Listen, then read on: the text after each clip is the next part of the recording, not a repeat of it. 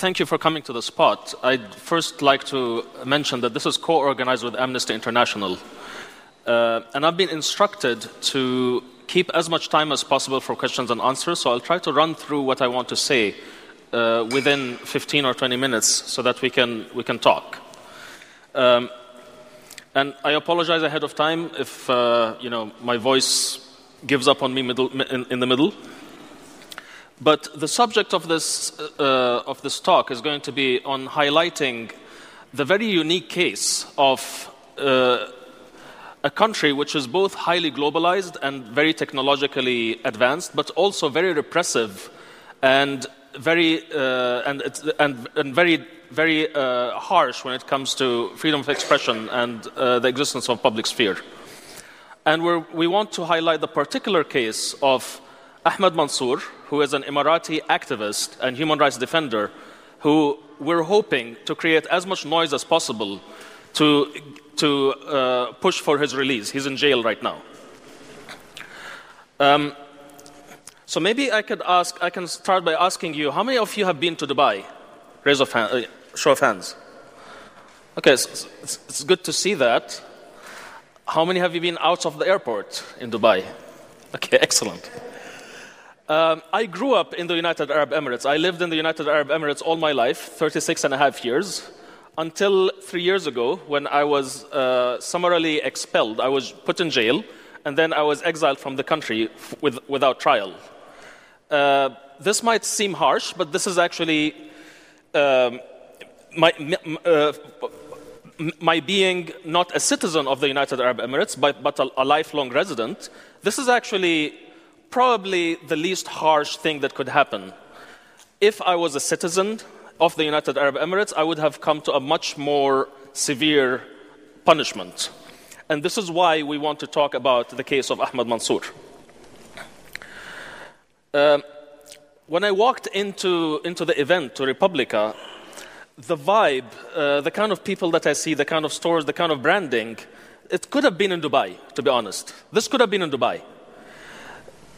With the, with the exception, maybe with the, with the difference, is that in the United Arab Emirates, you don't have an open public sphere, you don't have freedom of expression, you don't have democracy, and you have this paradox of having a country which is very highly connected and very technologically advanced, uh, you know, excellent internet speeds, excellent internet connectivity, the highest mobile, uh, mobile uh, smart mode, smartphone penetration in the world, probably the highest internet penetration in the Arab world, and yet no freedom of expression. And yet, everyone with an opinion uh, either has to keep that opinion to himself or he's going to get in trouble. Uh, and I'm, maybe I can start by highlighting uh, a story that kind of happened two years ago. This is 2015, and I'm in Oslo, and this is after my exile. I get a call from, uh, from a journalist who works for an, inter- for, an, for an international newspaper. And she is writing a piece about freedom of expression in the United Arab Emirates. Uh, and the piece calls for talking with people in the United Arab Emirates about freedom of expression. And I'm surprised because she called me and she knows that I'm exiled. She knows that I'm not, I'm not in the United Arab Emirates. And it's, uh, it's, it's, it's, very, it's very powerful moment when she explained to me why. She said nobody could talk to her. How poignant is it that she's trying to write a piece about freedom of expression in the United Arab Emirates and nobody in the United Arab Emirates dares speak to her about it? There was nobody within the country who's willing to talk about freedom of expression in the country, in a piece about freedom of expression in the country. But there was only one person, one guy, that dared speak out. The only person who would talk to her, and that is Ahmed Mansoor. Ahmad Mansoor is currently in jail, and I'd, I'd, like to dedicate the next few minutes to highlighting who he is and why he deserves our help.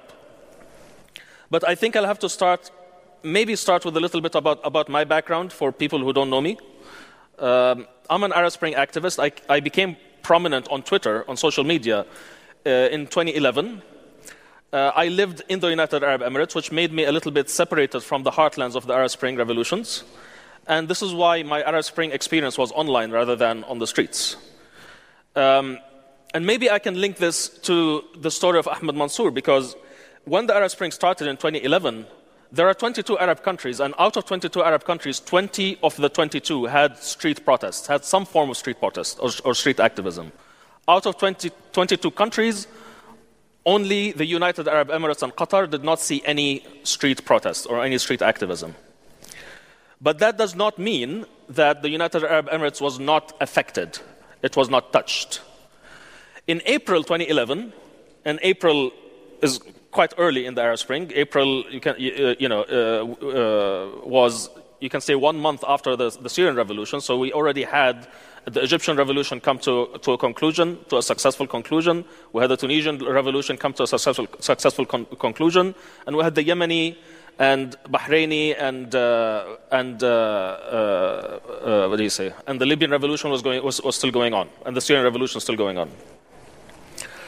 Um, at this point, in April, five UAE nationals who are academics, activists, human rights defenders, they wrote an open letter to the, to the leadership of the country.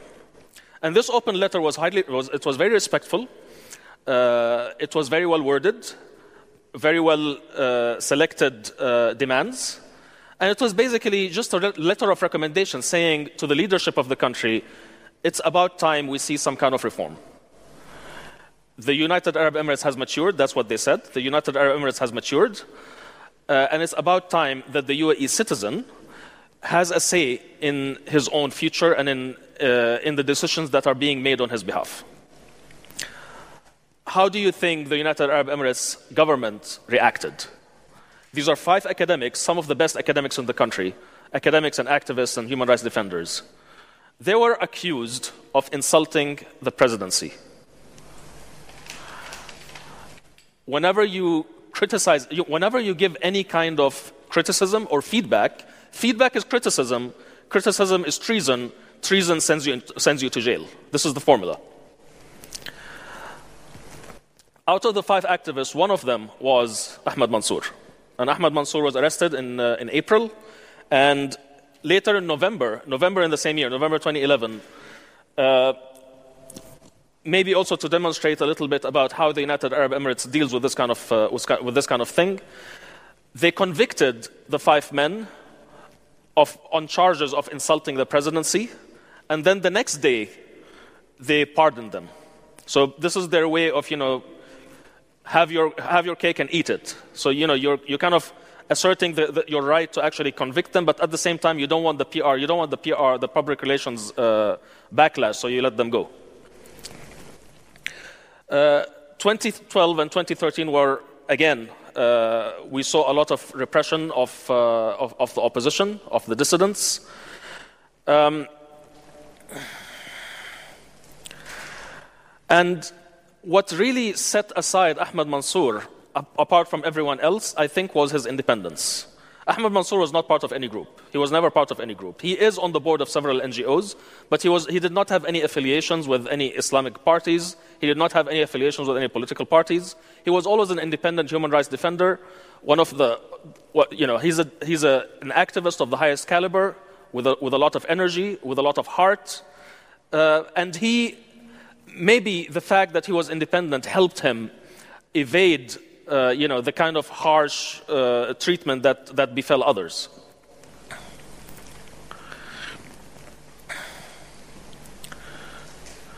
So the United Arab Emirates cares about its image, it cares about public relations. But it has invested millions, if not billions, into crafting this image of a modern country, a success story, an oasis of stability and security within a sea of chaos. It profits from this, of course, not only financially, but politically as well. And you have this, this, this situation where uh, it uses its image, this image of a technologically advanced country, of, of, of kind of a desert miracle. It uses this for two reasons. First, to repress, to keep people down, to say that you know you, your your uh, you know your criticisms are invalid because we're doing fine, we're doing well, we're doing great. Your criticisms are completely invalid.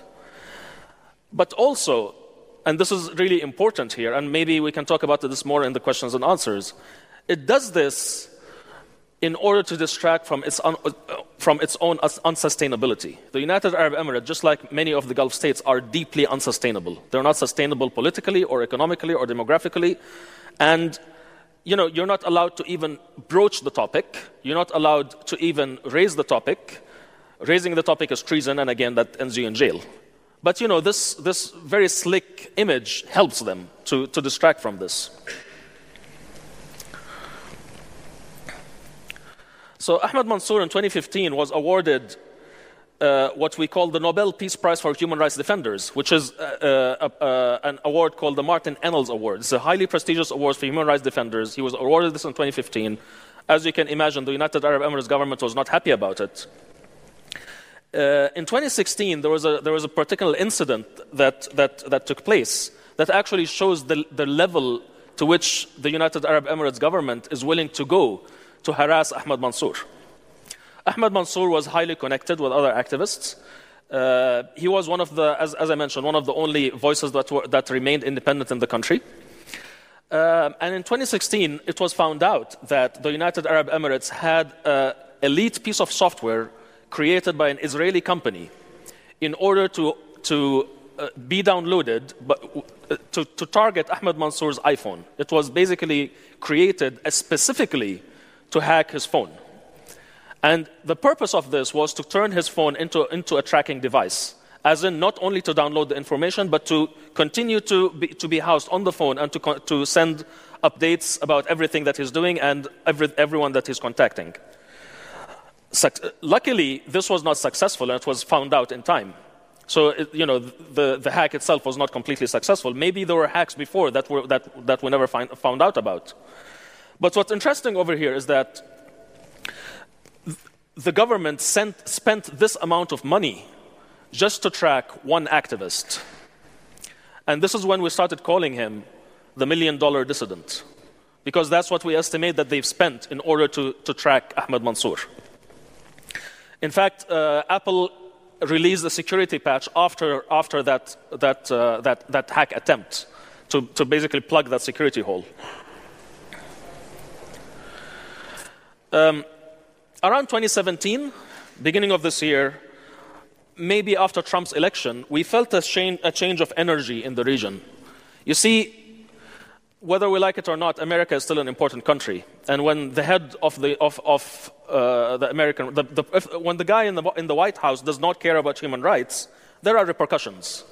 Dictators really take note, and they immediately start moving. And in March 20, around six weeks ago, 12 security officers broke into Ahmed Mansoor's house in the Emirate of Ajman in the United Arab Emirates. Uh, they kept his family outside.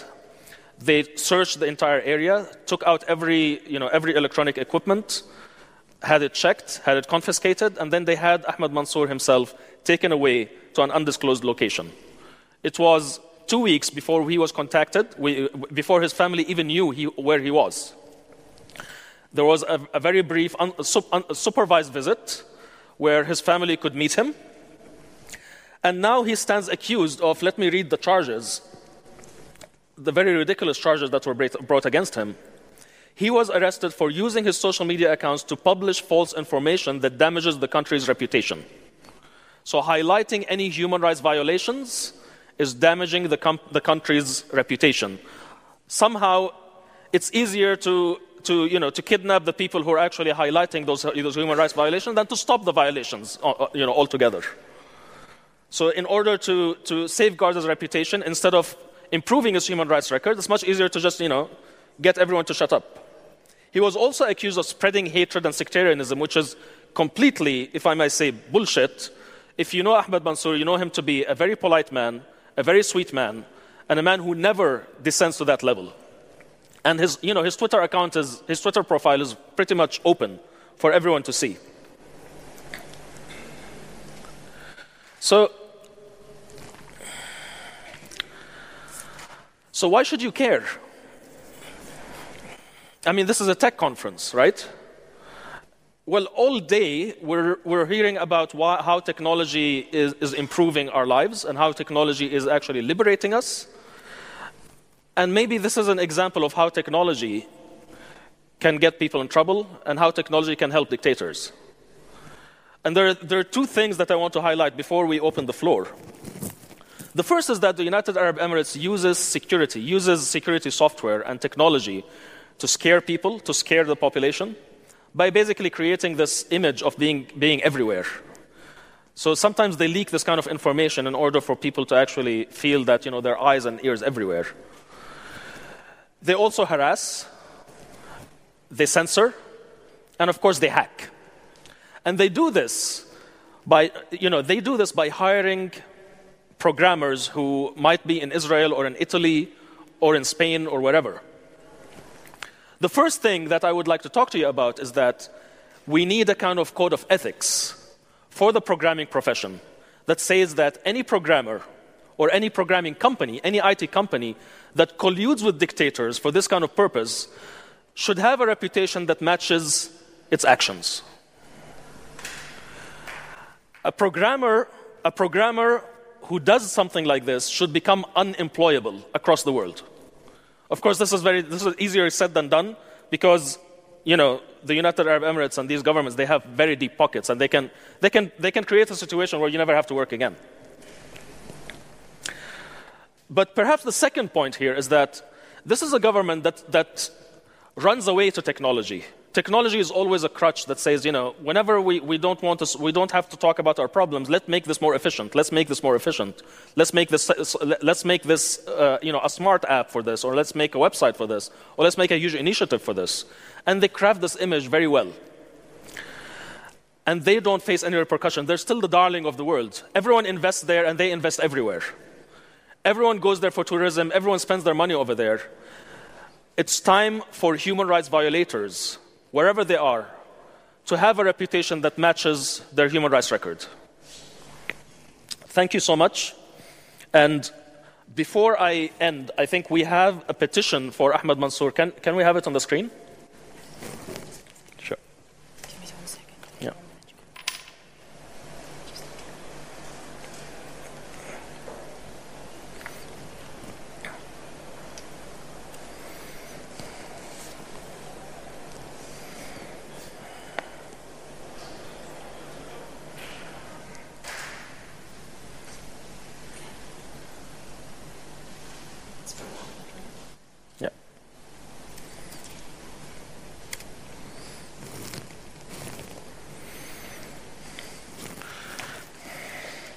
So we have, we have this petition for Ahmed Mansoor that I invite you to go.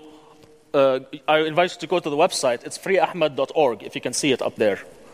Just freeahmed.org. I invite you to go to the website and sign the petition. And, you know, we need to make as much noise as possible because they care about their PR, they care about their image, and we have to make this hurt. Thank you so much.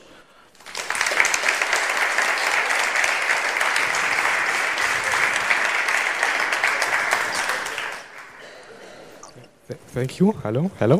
Thank you very much for this insight. Um, are there any comments, statements, questions from the audience? Thank you very much, and thank you very much for being here and, and um, putting forward this very important issue and also the code of ethics.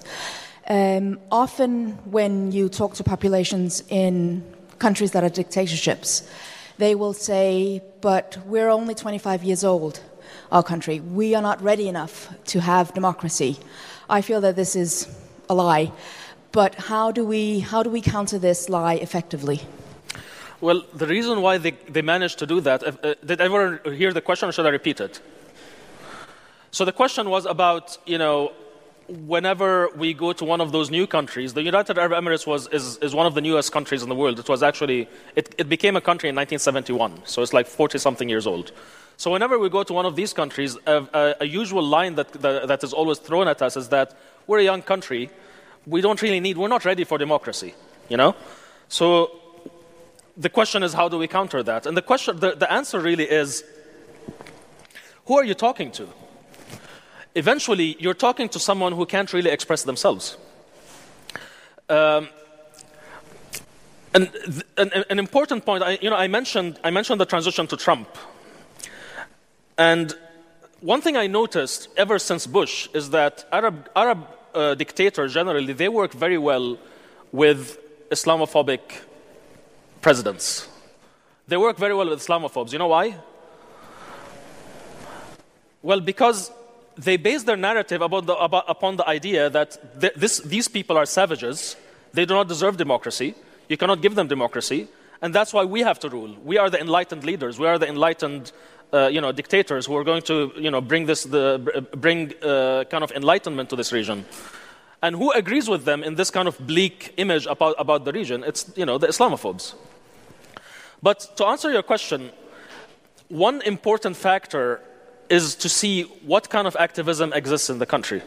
So, whenever there is no demand for democracy, you will actually not find any, any, any, demand for democracy. You will not find people like Ahmed Mansoor. You will not be able, we will not be even having the speech. The question here is that, sorry, the, the point, the key point over here is that this is a native movement. Ahmed Mansoor is an Emirati citizen. He is not someone from the West saying that I want to import democracy. These are native voices. And these are the voices that we have to really listen to whenever, whenever it comes to are we ready or not. Thank you.